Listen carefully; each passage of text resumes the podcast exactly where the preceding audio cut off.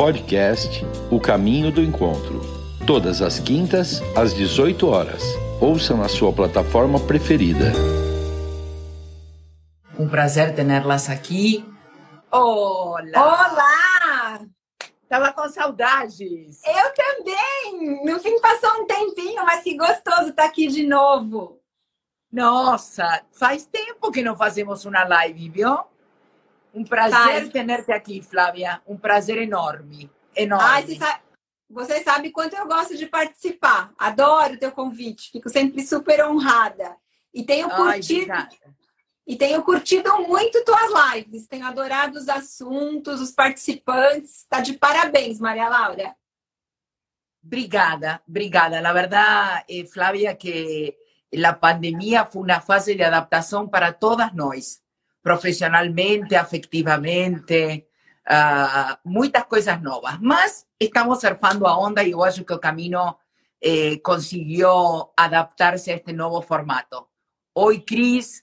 Bom, eu estou ansiosa porque eu quero escutar que novidades você traz deste curso de imersão que você está haciendo. Eu fiquei curioso, público ficou curioso, assim que Si tenemos gente nova, gustaría que te presentes un poquinho y después ya entremos directo em las novidades.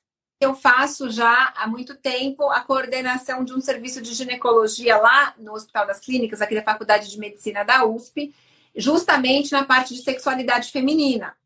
E é, há muitos anos a gente já tem um evento de muito sucesso, um evento científico para médicos, especialmente para os ginecologistas, é, para ensinar a respeito de sexualidade feminina. E esse ano a gente também teve que se reinventar, porque era para estar tá acontecendo um grande congresso presencial, que normalmente a gente tinha cerca de 150 participantes que vinham de todo o Brasil, é, e era um grande evento, já ficava marcado na agenda dos médicos, esperando esse evento o ano todo, e subitamente a gente teve que cancelar o evento inicialmente, depois tentar transformá-lo nesse formato online. E para nossa surpresa, muita e grande alegria, a gente deu um jeito e o congresso está assim muito bacana, com 575 participantes. Então, foi assim, a, a gente... Flávia Ferva. Foi muito legal, porque a gente conseguiu, na verdade, a gente estava com medo, as pessoas já estão cansadas das coisas online, às vezes, né? Foi muito evento, foi muita coisa. Então a gente falou assim: nossa, vai chegar em novembro. Quem que vai querer passar quatro noites? São quatro noites, hoje, hoje vai ser a última, das 8 às 11 da noite. Então o pessoal trabalha o dia inteiro, tem todos os seus afazeres, aí entra né, online e aí a gente tem uma série de palestras, de mesas e tudo mais, trazer, tentando trazer as novidades científicas do resto do mundo. E aí teve uma outra dificuldade. A gente também teve muita dificuldade em ir aos congressos internacionais, porque eu sempre vou em muitos, mas que também não aconteceram. Muitos foram cancelados, os eventos europeus foram cancelados, acabou. Não, não teve foram feitos online? Não, eles, eles, porque eles foram pegos de surpresa, né? Então, na hora que eram para acontecer os eventos europeus, que normalmente são no meio do ano, que era ali junho, julho, foi tudo tão rápido que eles não conseguiram se organizar e cancelaram. E é, então a gente falava, bom, a gente também tem que ir em busca de informação de um jeito diferente. Bom, foi um ano de aprendizado para todo mundo, então só para todo mundo entender que até para o conhecimento científico também foi, foi desafiador, mas está sendo de bastante alegria. Então, aí, para contar um pouquinho o que está acontecendo nesse, nesse evento, né? Que eu sou organizadora de, do evento, junto com um colega, o Dr. Tel, que também é um médico ginecologista sexólogo aqui em São Paulo. E a gente ficou meses pensando num programa que atendesse as expectativas do nosso público que é ultra exigente. Então, são ginecologistas, na maioria da, das vezes, mas podem ser quaisquer médicos, psicólogos, psiquiatras, profissionais da saúde, de modo geral, que queriam aprender sobre sexualidade humana. E por que, que os ginecologistas estão tão uh, indo uh, em busca desse tipo de conhecimento? Porque as próprias mulheres que estão aqui ouvindo devem, é, talvez, ter passado por uma experiência pessoal também parecida, que não é muito fácil uh, encontrar um ginecologista que fale abertamente de sexualidade. Então, trazer esse assunto para o consultório ginecológico, já fazendo um pouquinho da introdução do que a gente vai conversar, muitas vezes é um desafio. E é um desafio bilateral para o médico e para a paciente. Então, a gente tem um jeito engraçado de falar com os, os, próprios médicos, porque agora, na verdade, os nossos alunos são os médicos, né? A gente é. fala assim, às vezes, é, tudo que acontece é, aquela, é aquele fingimento. O médico finge que pergunta e a paciente finge que responde, porque ninguém está se sentindo confortável em conversar sobre aquilo. Então, uma pergunta básica, por exemplo, que é aquela, aquele, aquela anedota clássica que a gente passa, né? Seria o, o profissional que fala assim, para uma paciente, por exemplo, que já está na terceira idade, independente de quantos anos ela tenha, e vamos supor que está escrito na ficha médica lá que ela é viúva. Isso não quer dizer nada do ponto de vista sexual, mas é, é, aquele profissional que já se antecipa e fala assim: ah, a senhora é viúva, então não tem mais relação, né? Se por acaso ela tem alguma vida sexual ativa, aquilo já a inibe de uma tal maneira que ela não, não resta outra coisa a não ser concordar. Então, corta ali o assunto e fim de papo. Isso era muito, muito, muito frequente. Você não pode imaginar quanto, até a, vamos colocar, 15, 20 anos atrás. Então, era realmente assim: ninguém falava, o profissional não tinha treinamento para falar, e a paciente também, na grande maioria das vezes, levava consigo a vida inteira uma série de problemas e, e quem, sem que fossem adequadamente abordados e assim por diante. E às vezes tinha um ou outro profissional que ela encontrava que desse para conversar. Então, o intuito do que a gente está fazendo é isso: é instrumentalizar, é ensinar melhor os médicos de como abordar as questões de sexualidade feminina nos consultórios, durante a consulta ginecológica, e como deixar a paciente mais confortável. E hoje em dia não é só aquela questão básica, né? A gente tem as questões básicas, a gente tem um enorme grupo de minorias que tem que ser olhadas. Então, assim, por exemplo, uma das aulas de ontem à noite era como tratar a paciente homoafetiva do ponto de vista ginecológico. Será tem alguma diferença? Não tem? Que cuidado que eu vou ter? Com essa paciente? Muda alguma coisa? Não muda? Como é que vai ser sua conversa com ela, por exemplo, sobre anticoncepcional? Precisa? Não precisa? E doenças sexualmente transmissíveis? Ela está exposta aos mesmos riscos do que uma paciente heterossexual, heterossexual. por exemplo? Né? Ou são completamente diferentes? Então, é mais ou menos nessa abordagem. E daí a gente tem uma série de coisas. Então, assim, hoje à noite, por exemplo, para vocês terem uma ideia, vai ser a noite do, do encerramento, né? Tá todo mundo bem ansioso. Vai ser a noite sobre os tratamentos das disfunções sexuais femininas. Então, o que, que a gente tem para oferecer? O que, que tem de remédio? O que, que faz? Qual é o apoio mesmo que a gente tem que dar do ponto de vista psicológico, psicoterápico? Qual o papel da fisioterapia pélvica para ajudar as pacientes que têm dor, que têm, por exemplo, flacidez uh, urogenital ou que têm muita contração, indo até para um vaginismo o que, que tem uma palestra que vai ser fantástica, que é a de encerramento total, que vai ser a respeito dos relacionamentos e sexualidade do ponto de vista científico. Então, assim, tá, tá muito, muito bacana. Um programa bem legal. Flávia, eh, temos muita gente que, que foi entrando, la verdad, mm, seguidoras do Camino, seguidoras tuas, gente nova. Entonces, eu gostaria rapidamente um resumo de lo que é a menopausa y de todos esos síntomas que siente esta mujer y que, un poco como vos faló, muchas veces puede tener hasta vergüenza de falar abiertamente y principalmente lo relacionado con su libido, su sexualidad y también a sexualidad do parceiro, que eu gostaria hoje eh, agregar, Flávia, porque eu acho que o homem também tem uma série de fatores, como o colesterol, as estatinas, a medicação, los antidepresivos. Eu acho que hoje a sexualidade ficou bombardeada en esta fase da vida por una serie de eh, medicamentos y de tratamientos de otras doenças de esta fase que acaban refletindo na sexualidade tanto da mulher como do homem. Concordo 100%, Maria Laura. Então, vamos colocar assim. Uh, em relação à menopausa, só de uma maneira rápida, porque tem muita gente também que já ouviu. Então a gente lembra Sim. que menopausa é, a menopausa é a última menstruação da mulher. ela é englobada numa fase que chama climatério.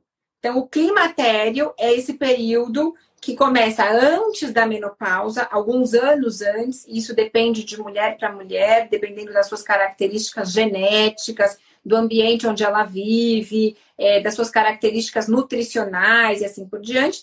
E se estende o climatério para também alguns anos depois da menopausa, tá? Então, a menopausa é um evento, é a última menstruação, e esse período chama climatério. Então, quais são as características desse período? A primeira característica mais importante é a diminuição da capacidade reprodutiva antes dela entrar na menopausa. Então, a mulher fica menos fértil. Associado a isso, ela começa a produzir menos hormônios. E essa falta progressiva de hormônios que vai ser responsável pelos sintomas desagradáveis que podem acompanhar essa fase. Em quantos por cento das mulheres que isso acontece? Metade, 50%, tá? Então, metade das mulheres, de fato, vai sofrer bastante com as questões da menopausa. Porém, a outra metade pode passar bem, sem ter nenhum problema, e tudo bem. Todo mundo conhece alguém que fala: nossa, mas a pessoa tal passou muito bem por esse período e não teve nada. Minha mãe passou muito bem por esse período e não teve nada. Então, são questões individuais. A gente já conhece, do ponto de vista genético, muitas explicações para quem tem e quem não tem sintomas da menopausa. Mas não é tudo que está esclarecido ainda, ainda tem muita coisa a ser pesquisada. Quando a mulher, então, entra nesse grupo dos 50% que tem problema com a menopausa, o que, que ela vai sentir, o que, que ela vai se queixar? O primeiro sintoma, que é o mais marcante dessa fase, são os fogachos ou as ondas de calor.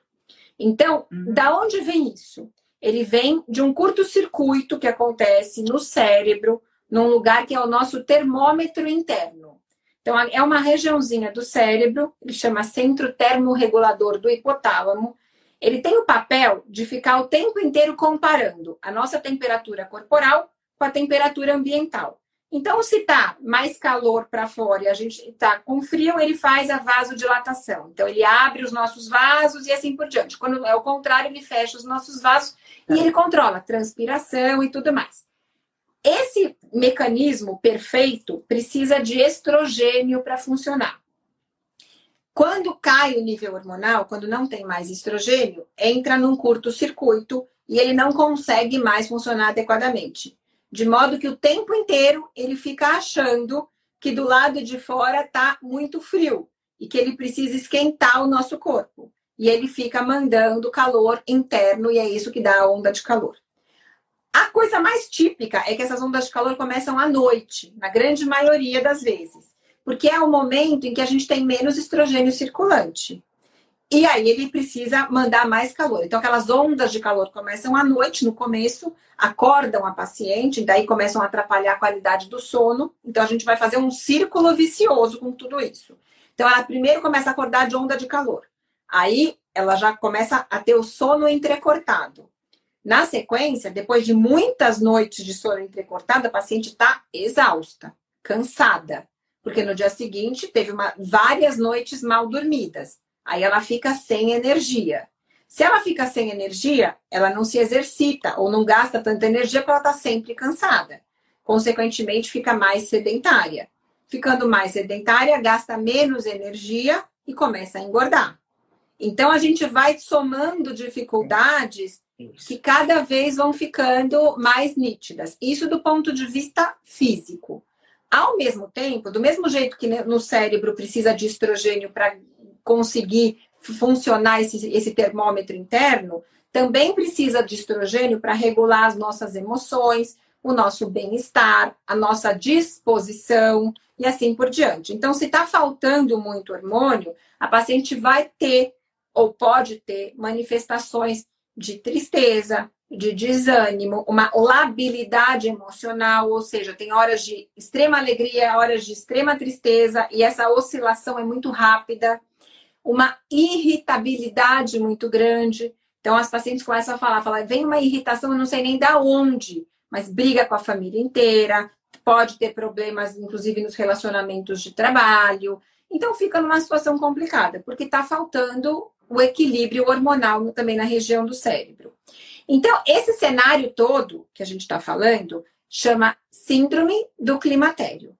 Ele começa, então, nos primeiros anos perimenopausa, já pode começar um pouquinho antes da menopausa. Então, a mulher pode ser que ela ainda esteja menstruando, mas já não é mais aquela menstruação de reloginho. Já é uma menstruação que dá umas falhadas, tem mês que vem duas vezes, tem mês que não vem. Quer dizer, o ciclo está meio irregular.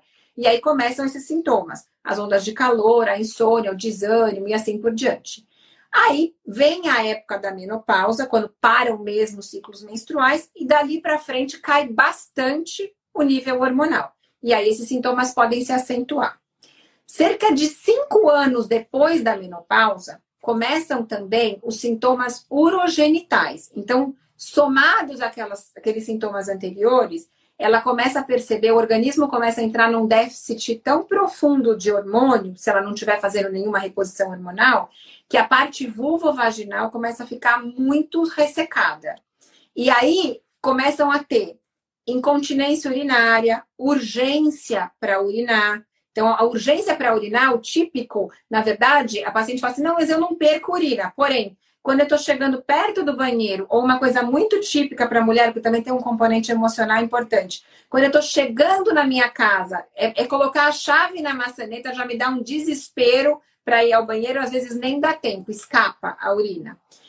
E, consequentemente, não só a parte urinária está com esse ressecamento, como também a parte vaginal. Então, ela pode sentir no dia a dia uma coceira, um desconforto, uma mudança importante do odor vaginal e do odor da urina. Muda mesmo, nitidamente, assim, tem outro cheiro, não é mais o cheiro que tinha antes. E na relação sexual, a secura também pode ficar muito intensa, facilitando, entre aspas, uma, um atrito maior ali na penetração e tudo, fazendo com que a relação possa ficar desconfortável, e a paciente possa vir a ter até infecção urinária pós-relação, dor durante a relação, eventualmente até sangramento na relação pela secura toda.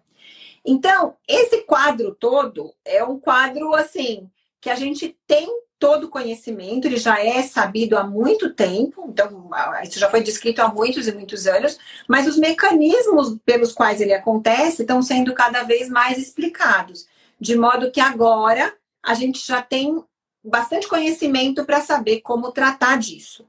Então, esse é o quadro geral dessa situação da síndrome do climatério aí das pacientes na peri, pró e pós-menopausa.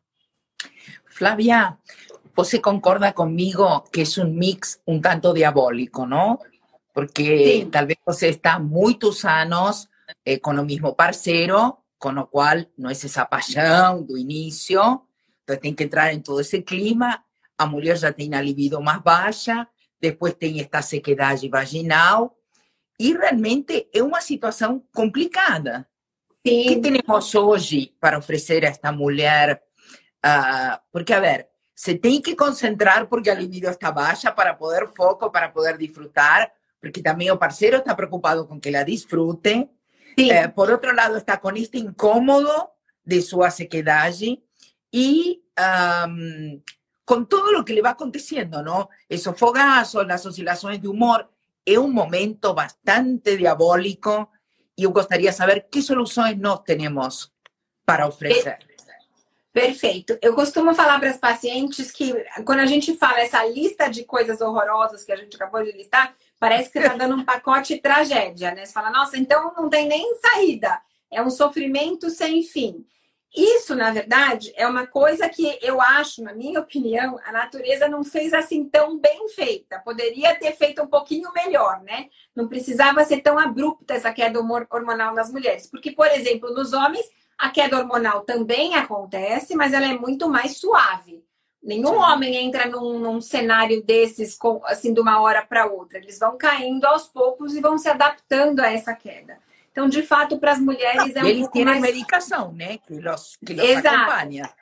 E eles têm uma, outras alternativas.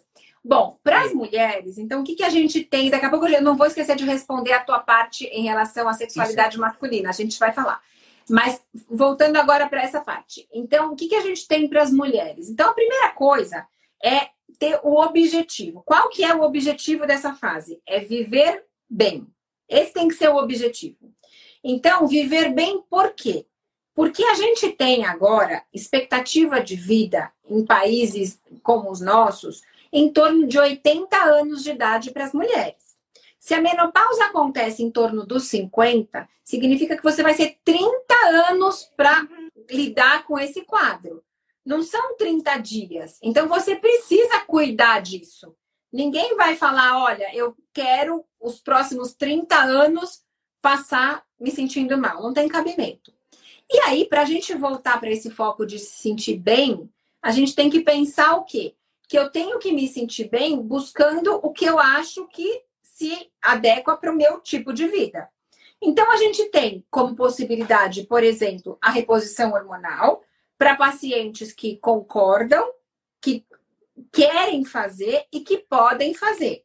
Mas também existem as mulheres que não podem ou não querem fazer a reposição hormonal. E nem por isso elas não vão cuidadas. Então a gente tem que entender essas duas coisas.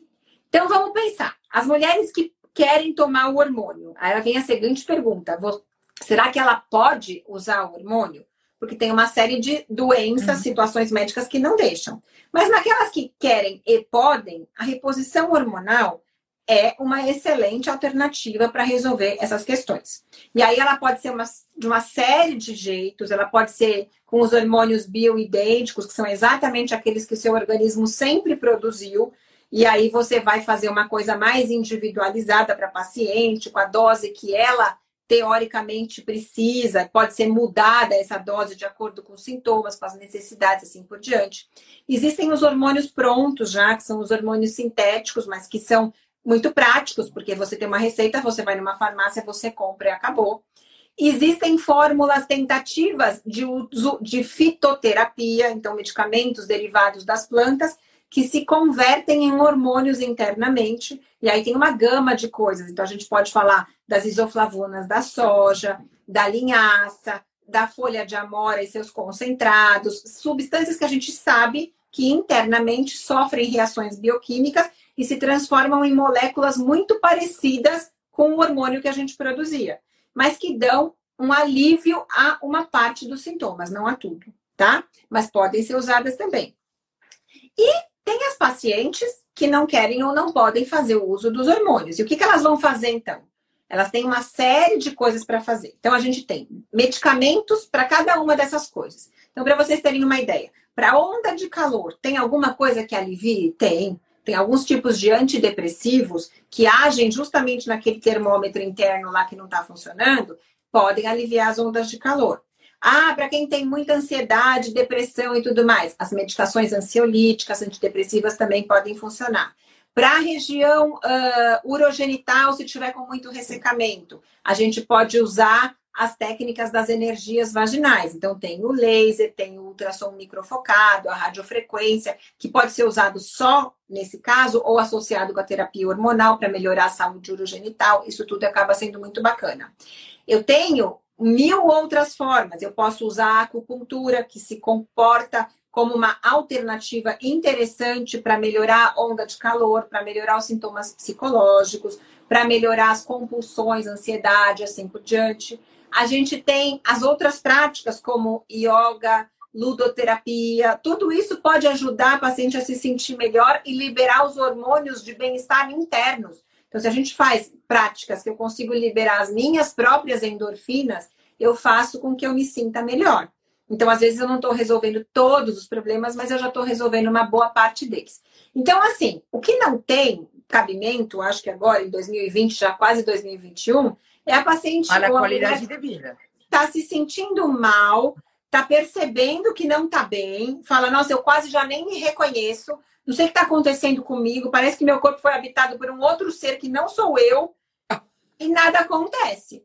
Então ela fala: eu, Muitas falam isso, doutora, eu não me reconheço, não sei o que está acontecendo. Eu, eu era ativa, trabalhava, me concentrava muito bem, tinha foco, tinha energia, fazia, acontecia. Agora eu não tenho energia para nada, eu não, não, consigo levar um projeto para frente, eu, não, eu, desisto das coisas no meio do caminho, eu sei que eu estou sobre, com sobrepeso ou obesidade, não consigo perder um grama. É, quer dizer, vai ficando uma coisa que parece uma montanha intransponível.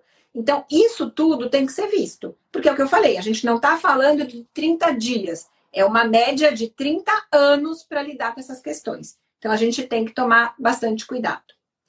Levando o gancho um pouquinho para responder a respeito da sexualidade masculina, eu já falei um pouquinho aquela hora, mas eu acho que é importante a gente entender que, primeiro, os homens também têm uma queda hormonal.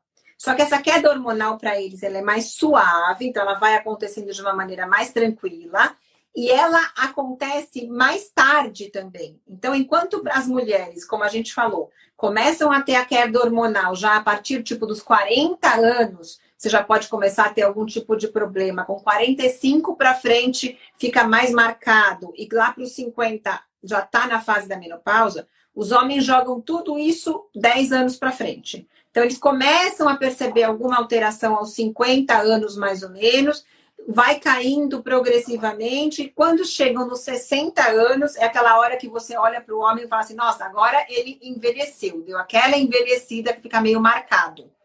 Mas já está 10 anos lá para frente. As mulheres, se a gente for pensar, até mais ou menos 50 anos atrás, uma mulher com 50 anos era uma senhora Sim. que estava de coque na cadeira de balanço tricotando o sapatinho para os netos. Essas eram as nossas avós. Não tinha mais muito projeto de vida, perspectiva de vida, elas não estavam tão inseridas no mercado de trabalho, elas não eram, muitas delas, a maioria não era pilar ou chefe da família, nada disso. Então era uma situação que envelhecer estava no pacote desse período. Tudo bem, podia envelhecer e ok. Hoje em dia, uma mulher de 50 anos, na grande maioria das vezes, o que, que a gente vê?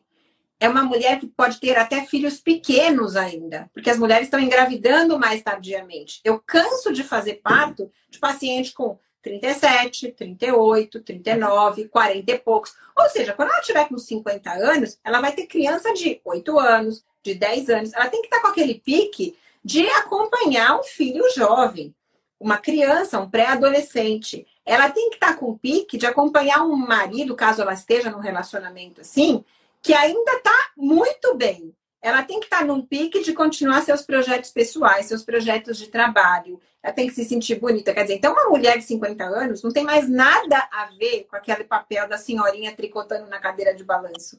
Essa mulher de 50 anos hoje em dia vai estar tá no auge. Então ela não é justo que ela esteja com tudo isso, né, proporcionado pela vida, nessa fase que é para ser tão brilhante e que ela não durma, que ela não consiga ter prazer em nenhuma relação, que ela ainda tem a urgência incontinência urinária. É, é, quer dizer, não, não combina com a natureza, né? Por isso que eu tenho falei que aquela minha opinião pessoal, de que a natureza, nessa áreazinha aí, ela deu uma, uma escorregada. Poderia ter feito de um jeito melhor.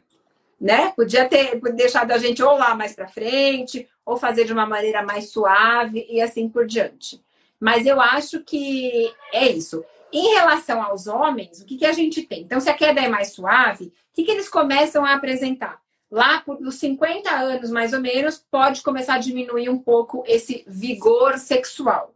E aí, o primeiro movimento que existe de uma série de homens que estão bem consigo mesmo. Então, entenda, a gente vai falar de dois grupos. Eu tenho aqueles homens que estão bem consigo mesmos, que eles não têm problema, não está passando por problema financeiro, por problema profissional, nada disso. Ele tá assim, bem, estável, resolvido, tudo bem.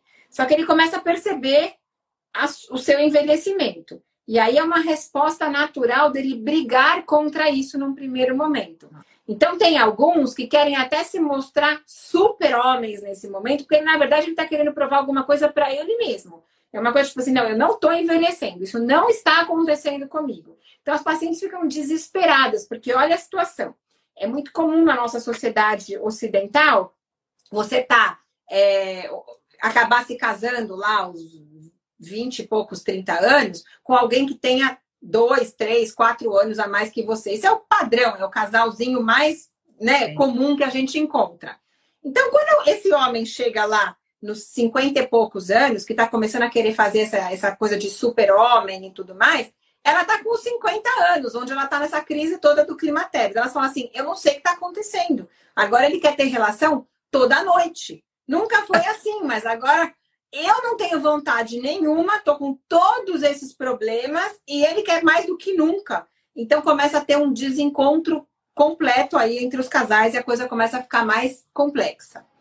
Em relação a eles ainda, nessa fase começam alguns outros problemas. Então, como você tinha super bem falado, é, em relação a outros remédios que ele possa estar usando, então a gente tem a possibilidade é, dele realmente estar fazendo nessa fase já um tratamento para colesterol, para hipertensão arterial, eventualmente um pré-diabetes, ou ele pode estar um pouquinho mais obeso, acima do peso, até tomando algum remédio para emagrecer, ou às vezes um ansiolítico, um antidepressivo, alguma coisa, por outras questões que estão acontecendo no geral, e isso baixa ou pode baixar um pouco o desejo sexual deles também. Mas, às vezes, isso não acontece, justamente porque eles travam essa é. briga interna e falam assim: agora é que eu vou mostrar, porque mas não é para provar para a parceira, as nossas pesquisas mostram muito claro. Eles querem provar para eles mesmos. Eu não estou eh, envelhecendo. Eu estou tão bem quanto antes. Na verdade, estou melhor do que antes, que agora eu estou na melhor das minhas fases. E aí fica esse descompasso. Por outro lado, questões sexuais diretas que esses homens possam estar é, tá vivenciando incluem, sem sombra de dúvidas, a ejaculação precoce e a disfunção erétil. Então, o que, que são essas duas situações? Então, a ejaculação precoce é aquela situação definida como a ocorrência da ejaculação, que seria o orgasmo deles, do orgasmo masculino, sem a possibilidade de controle por parte do homem. Então, ele não, ele não consegue mesmo controlar, vem como um jato, parece a, a incontinência urinária da mulher. Então, para eles acontece a mesma coisa. De modo que ele realmente é muito ruim para o homem também, porque ele não consegue aproveitar a relação. A coisa já começa e acaba muito rápido. E claramente prejudica a parceira, porque se a mulher está numa fase que já naturalmente pode demorar mais para conseguir ter uma satisfação, se o homem resolver a situação e tiver uma ejaculação precoce, é, é tipo assim, é insatisfação para os dois lados, não tem a menor dúvida. A disfunção erétil, que é muito comum nessa fase também, que é a dificuldade de ter a ereção, ela pode ter uma série de causas, as causas psicológicas são muito relevantes, muito importantes nesse período. Eles ficam assustadíssimos, mas existem causas uh, naturais também. Então, o que, que mantém a ereção masculina? O que tem que acontecer é chegar adequadamente o fluxo de sangue na região ali do pênis e tem que ter todo um mecanismo de válvulas que permitem que, que durante a excitação sexual esse sangue vai chegando, chegando, chegando e não volte então, ele vai ficando armazenado e que esse sangue só volte ou dê a marcha ré depois de ter o orgasmo ou satisfação sexual, porque daí os vasos relaxam e o sangue volta inteiro e o pênis acaba é, entrando no período de refratário de descanso. O que, que acontece na disfunção erétil? Esses vasos que são responsáveis por levar esse sangue lá para a região genital já estão defeituosos, eles já estão mais endurecidos, como outras artérias do corpo já podem ter sido danificados por anos e anos uh, de uma hiperglicemia, de uma hipercolesterolemia, do tabagismo pesado, do abuso de, de bebida alcoólica, uma série de situações. Então, porque são vasos lá embaixo muito fininhos, muito delicados. Consequentemente, esses homens é, começam a ter dificuldade, eles começam a perceber a excitação e tudo, mas aquela excitação não se completa, vai ficando muito difícil. Uma vez de dificuldade, eles toleram. Duas vezes ele tolera. Mas quando começa a ficar recorrente, é natural que o homem passe a evitar essa situação, porque ele acaba tendo um constrangimento. Então ele não quer passar por aquilo. Ele quer. Posso dizer uma, uma coisa importantíssima claro. para as mulheres que estão escutando?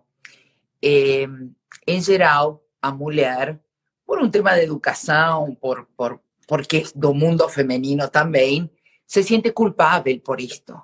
E eu quis muito trazer este tema eh, en la live de hoje, porque en las lives anteriores, Flavia, quando hemos falado da sexualidade feminina, eh, a informação que eu escuto do público é que elas cargam com toda a responsabilidade do que acontece dentro de quatro paredes.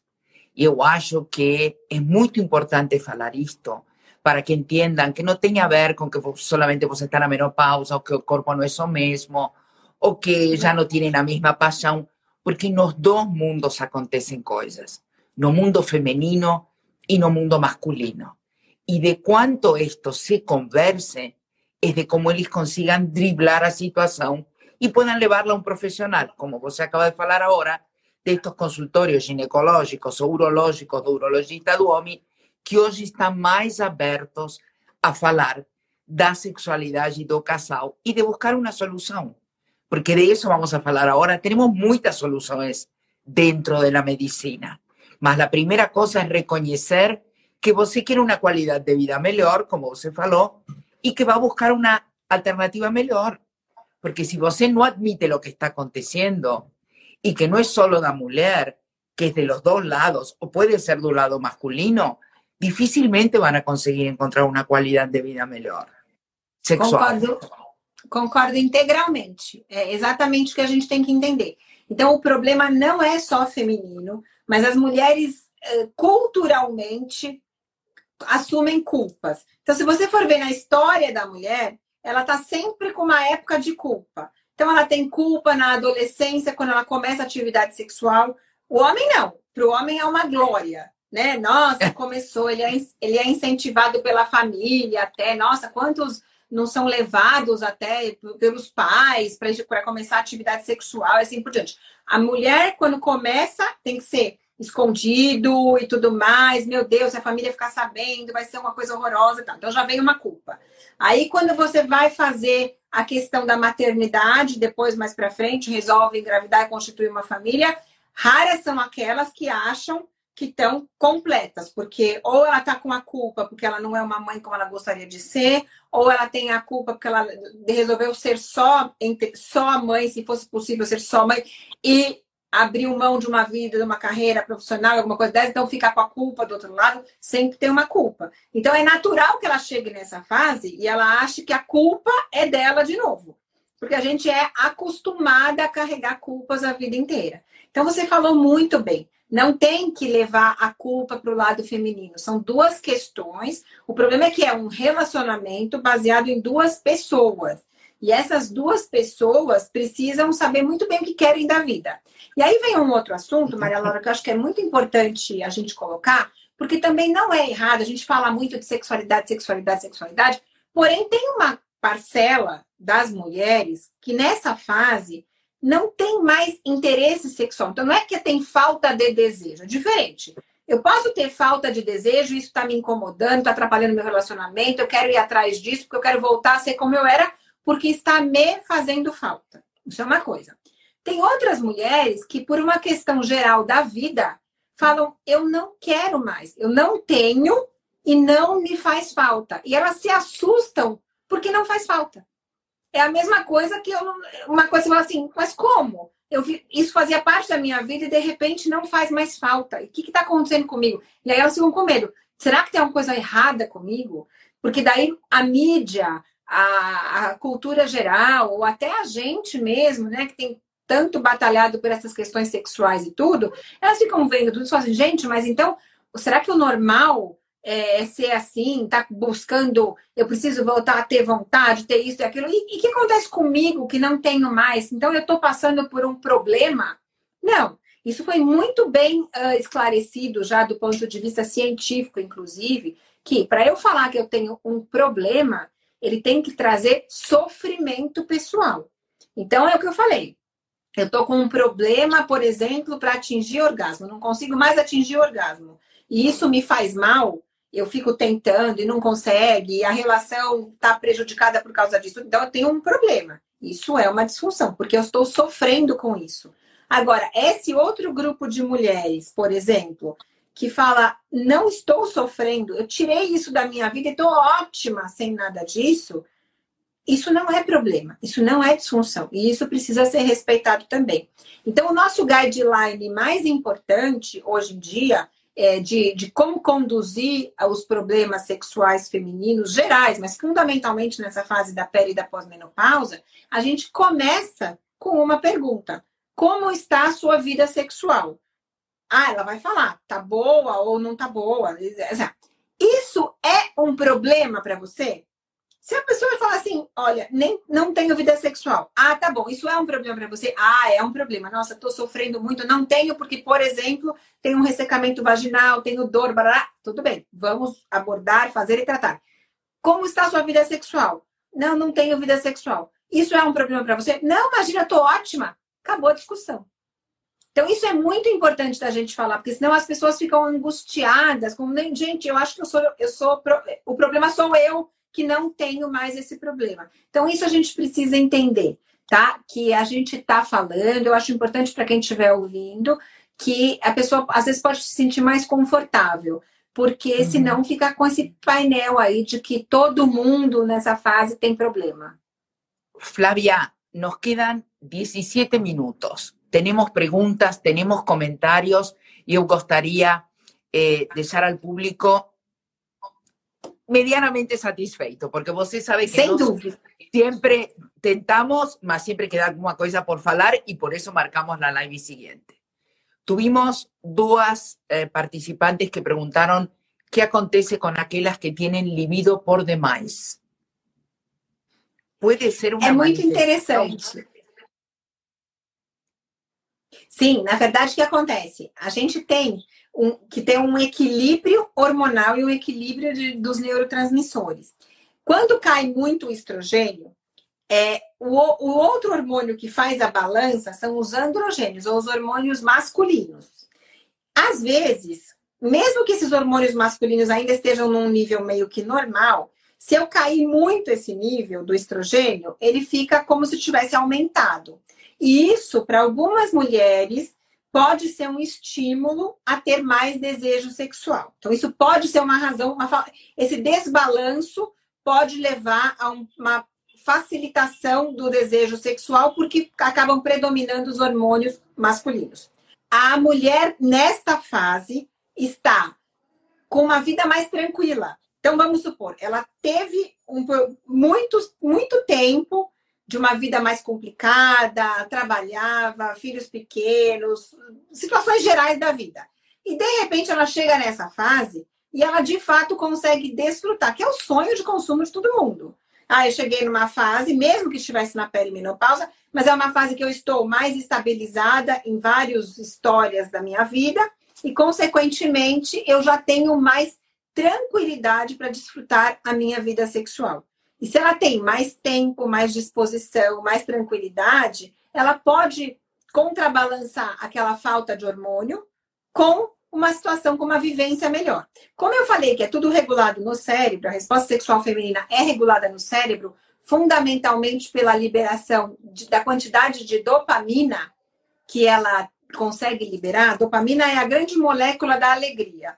Se ela tem outros jeitos na vida de liberar essa dopamina, ela pode ter o mesmo e bastante desejo sexual.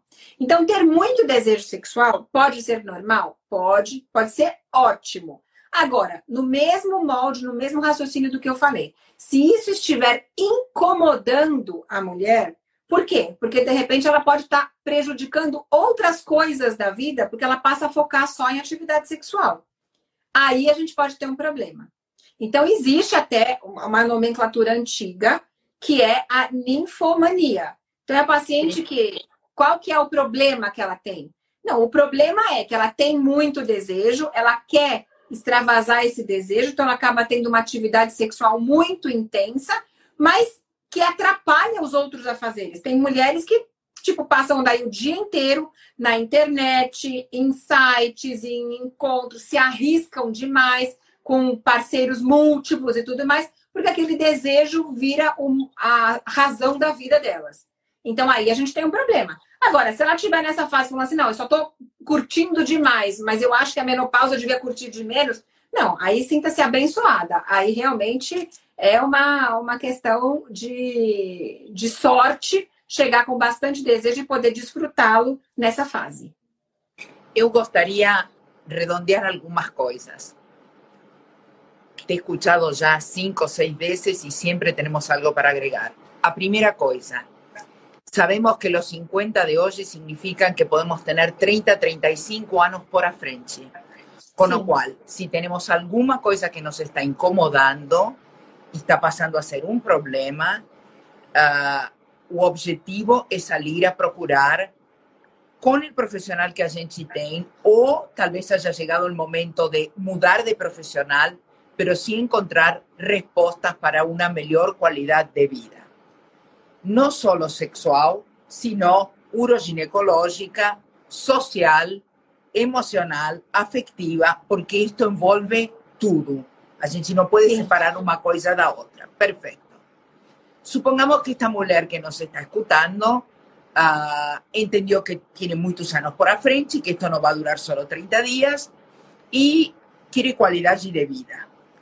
¿Qué tenemos hoy concretamente, Flavia, de los problemas, digamos, de porcentaje que acontecen más a los menos que podamos decirles, tomen coraje, busquen un profesional y salgan a procurar? ¿Qué nos ofreces hoje? Então, basicamente, a gente tem todo o ajuste da parte hormonal, da parte alimentar, da parte do peso, o controle de peso é uma questão muito importante nessa fase, precisa ser feito também. Fora os cuidados estéticos, dermatológicos, que a gente tem que entender. Essa parte urogenital é fundamental. Para vocês terem uma ideia, o trabalho que a gente está vendo agora, que acabou de sair, é mais comum as mulheres terem depressão por incontinência urinária do que por problemas familiares. Pode imaginar uma situação dessas. Então, a gente tem que olhar para isso. Essas questões psicológicas e psiquiátricas dessa fase que surgem ou se acentuam precisam ser vistas. Então, a gente tem que ter um atendimento global à saúde. A definição da Organização Mundial de Saúde, do conceito de saúde, o que é ser saudável? Ser saudável é você ser completo do ponto de vista biológico, ou seja, está tudo funcionando direito, psicológico, a mente tem que estar tá funcionando, tem que estar tá calma, tranquila, produzindo, socioeconômico e sexual. Então, as quatro coisas têm que estar tá sendo vistas. Então, se eu tenho algum problema biológico, então eu tenho uma doença, isso precisa ser visto e precisa ser tratado. Claro. O, problema é, por exemplo, a obesidade. Por que eu estou falando de obesidade? Porque é uma epidemia, está aumentando demais, assustadoramente. Esse ano, então, com a história da pandemia, que o pessoal ficou trancado em casa, comendo, triste e sedentário, a gente está, assim, eu estou vendo uma situação muito desafiadora. As mulheres estão tristes com isso, com o que, que esse ano, além de tudo, trouxe para o corpo delas. Fora para a mente, para o coração, para tudo, mas para o corpo foi um estrago considerável. Isso a gente vai ter que correr atrás no ano que vem. Não tem jeito. Vai como se a gente vai conseguir driblar ou não, aí a gente pode até conversar um outro momento, mas a gente precisa, não pode deixar isso aí se perpetuar, né? Então isso precisa ser feito. A parte psicológica é importantíssima. Eu vejo suas lives e com profissionais, psicólogos, psicoterapeutas e tudo mais, é fundamental. A saúde mental das pessoas é uma parte importantíssima da saúde. E às vezes ela é negligenciada. Porque a gente tem tantos problemas para responsabilizar. Ah, eu tô assim, ah, não, mas é porque eu tô passando por uma fase difícil, mas é porque eu tô com um problema financeiro, porque eu tô com um problema profissional, eu tô com um problema pessoal. Tem uma desculpa. Tudo bem, pode ter um problema, mas se você não tá bem, tem que cuidar. Não tem a menor dúvida disso, porque só vai piorar. Você não ficar bem não resolve aquele problema. É isso que eu explico para as pacientes. Ah, doutora, además porque antigamente todos se colocaban a menopausa, Flavia, y hoy hemos, hemos desmitificado la menopausa y hoy sabemos que hay cosas que si se tratan bien la menopausa, a gente puede superar. Mas que no sea la menopausa un pretexto para otras cosas. Porque yo acho que también eso es importante. Por eso es importante la consulta con el profesional también. Não, você tem toda a razão. Porque se a gente não. Eu, eu, eu sempre explico o que eu estava falando, é isso. Não adianta você não se cuidar porque existe um problema. Porque você não se cuidar não resolve aquele problema.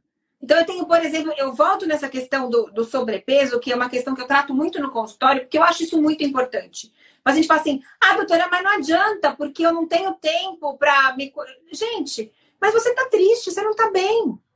Isso não vai resolver, não vai criar tempo.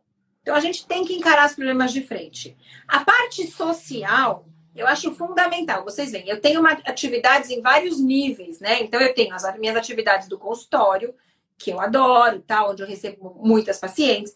Eu tenho as minhas atividades no Hospital das Clínicas, que é um outro público, é um outro foco, com os alunos da faculdade. Quer dizer, então eu tenho uma gama de pacientes dos mais diferentes níveis socioeconômicos, culturais e assim por diante. O discurso é o mesmo. Ele só tem que se encaixar na realidade da mulher. Então, por exemplo, a gente vê aquelas pacientes super simples, que também não se cuidam, também não comem. Eu não vou deixar de falar para essa pessoa: você precisa se cuidar, você precisa fazer exercício, você precisa emagrecer. Porque assim, ela, o jeito que ela vai fazer vai ser diferente. Por exemplo, de um jeito de uma paciente com uma situação mais privilegiada. Mas ela tem que fazer do mesmo jeito. Então a gente não pode además, mais deixar de. Convengamos, Flávia, que o sobrepeso, a obesidade também é um fator para baixar a libido. Então, Total! a libido baixa, tem a sequedad vaginal, tem os fogazos, tem um parceiro que se é da mesma idade, já vêm com um histórico de anos estando juntos, e a isso agrega a obesidade. Então, a gente tem que começar a sacar as coisas para realmente Exato. encontrar para cada problema o tratamento que corresponda.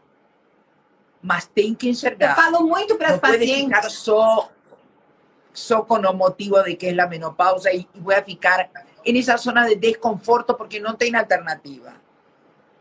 Exato. A gente, às vezes eu tenho um, um, exercício que eu faço com algumas pacientes no consultório, a pessoa não sabe nem por onde começar. Eu falo, gente, vamos escolher uma coisa para começar. Isso tem que ser o seu projeto para os próximos dois, três meses. Vamos resolver isso. Depois que você conseguiu resolver isso, a gente passa para o próximo. Às vezes pode ser, por exemplo, um problema de tiroide, que está tudo tão desregulado. La viajas que tem que ser en la lista de prioridades de esta mujer lo primero que tiene que tratar. A sequedad vaginal, Olha, a reposição hormonal, a obesidade. Eu, eu tento sempre começar, que eu acho que é o mais importante, sendo que você não consegue fazer nada com os distúrbios do sono. Eu acho que dormir é uma questão fundamental. A mulher que não dorme, ela não tem energia para fazer mais nada. Então, é uma das perguntas que eu sempre faço. Claramente, se eu estou vendo que essa questão do sono está muito relacionada com questão hormonal, porque tem a, não dorme porque tem a onda de calor e porque consequentemente a qualidade do sono está péssima por conta disso, isso já vai entrar junto. Mas tem mulheres que não dormem. Então eu falaria, o mais importante é começar a dormir melhor. Você dormindo melhor, e a gente tem um monte de técnicas para isso, você vai começar a ter mais energia e na sequência ter, ter energia, você consegue tocar os outros projetos. Então, você vai conseguir, através da tua energia, fazer alguma atividade física, ter pique para melhorar a sua dieta, ter pique para tocar algum projeto que mexa a sua cabeça. Então, eu tenho, eu tenho a impressão, Maria Laura, que essa questão de dormir é muito importante, mas ela não vai ser assim, ah, então vai se resolver só o sono. Isso vai vir num pacote. É o sono com a questão hormonal, com a questão da dieta, com alguma atividade física. Não adianta, tem gente que nunca fez atividade física a vida inteira. Então agora é o momento, vai precisar fazer? Vai, vai precisar fazer, mas vamos ver o que, que dá para a pessoa fazer. Porque também não adianta você falar, olha, você vai ter que fazer atividade aeróbica uma hora por dia, cinco vezes por semana. A pessoa nunca fez nada na vida inteira. Aquilo fica tão impossível que ela vai falar, não faço. Então você pode começar, por exemplo, com 30 minutos, três vezes por semana, só para ela começar a sentir o bem-estar que vem de um exercício físico. E ali por diante a gente vai indo. Então, se eu tivesse que esticar ou, ou que escolher, eu falaria: vamos resolver sono, vamos resolver ou tentar resolver a dieta. Com, dormindo bem e com uma dieta um pouco melhor e com a parte hormonal equilibrada, você vai ter mais pique para enfrentar a vida. Tanto com tudo um pouco melhor, é natural que a questão sexual volte claro, em melhorar, parte. Vai melhorar. Vai resolver totalmente? Não vai. Mas aí a gente consegue saber exatamente o que, que sobrou para tratar. E tem coisas que a gente pode fazer para o tratamento. A parte urogenital, ginecológica, ela já vai sendo vista ao longo de tudo isso. Eu não preciso esperar ela estar tá dormindo bem para eu melhorar a secura vaginal. Eu posso fazer no paralelo. Porque numa dessas, de repente, ela começa a dormir bem, está se sentindo melhor, volta uma vontade de ter relação, ela tem que ter o aparelho urogenital pronto para ter essa relação. Porque senão fica muito complicado. Então, não tem uma lista do ponto número um, dois, três, quatro. Eles são todos muito interligados. Mas eu realmente acho que quando as pessoas chegam muito sofridas dessa fase da menopausa, se a gente não começar a olhar por essas questões, sono, dieta, algum exercício físico e juntar com o ambiente hormonal que ela está vivenciando, a gente não consegue sair aí desse círculo vicioso. Bien. Flavia, nos quedan dos minutos. Me voy a despedir eu y después voy a fechar você, porque es el pues privilegio no. de ser la invitada. Me gustaría decirle para estas mujeres que se den la posibilidad de procurar calidad de vida. Y si hay alguna cosa con la que las no están satisfeitas, corran atrás, porque tenemos muchos años por a frente. Muy obrigada por estar no espacio de encontro e o fechamento hoje é contigo. É tudo teu, Flávia. Bom, eu agradeço demais. Estava com muita saudade de estar aqui com vocês de novo. É, a gente teve um ano corrido, mas muito produtivo. Eu acho que foi um ano produtivo. A gente teve várias oportunidades para conversar. Espero que essa não tenha sido a última do ano. Acho que sempre ainda tem espaço para mais conversas. Eu adoro participar. Gosto quando você faz as suas enquetes para saber o que, que elas querem ouvir, que eu acho que isso é muito legal. Não tem nada mais agradável do que a gente falar o assunto que o nosso público está querendo ouvir, né? Então, fico extremamente feliz com o teu convite. E uh, gostaria de reforçar o que você falou. O mais importante é a gente colocar no coração que a gente quer viver bem. E não medir esforços para buscar essa possibilidade, seja ela através da ciência da saúde, da medicina, de outras práticas, o que encaixar melhor para a vida dela. Mas ela precisa ter como objetivo viver bem. Obrigada, Maria Laura. Um beijão para você. Parabéns aí obrigada. pelo sucesso que você está fazendo. Muito obrigada, querido. Um prazer receber-te. Até nosso tchau, próximo tchau, encontro. Linda. Obrigada, Até. muito obrigada. Beijão. Tchau, tchau. Tchau, tchau. Podcast O Caminho do Encontro. Todas as quintas, às 18 horas. Ouça na sua plataforma preferida.